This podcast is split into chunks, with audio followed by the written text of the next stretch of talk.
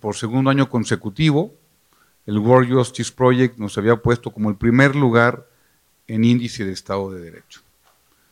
También, por, segundo año consecutivo, veníamos siendo el primer Estado en el manejo del sistema penitenciario en el país. Fuimos también, esta semana pasada, certificados por la Embajada de Estados Unidos con el nuevo modelo policial.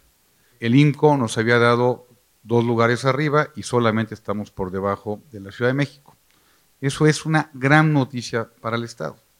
A eso le apostamos en Querétaro, a tener certidumbre jurídica, a poder decir a la gente, aquí sí le apoyamos al emprendedor, aquí sí le apoyamos a la educación, aquí sí le apoyamos a poder tener, a poder vivir en paz. Y eso fue lo que fueron a decir tanto Luis como Fernando, que aquí vemos el Querétaro de los próximos 50 años,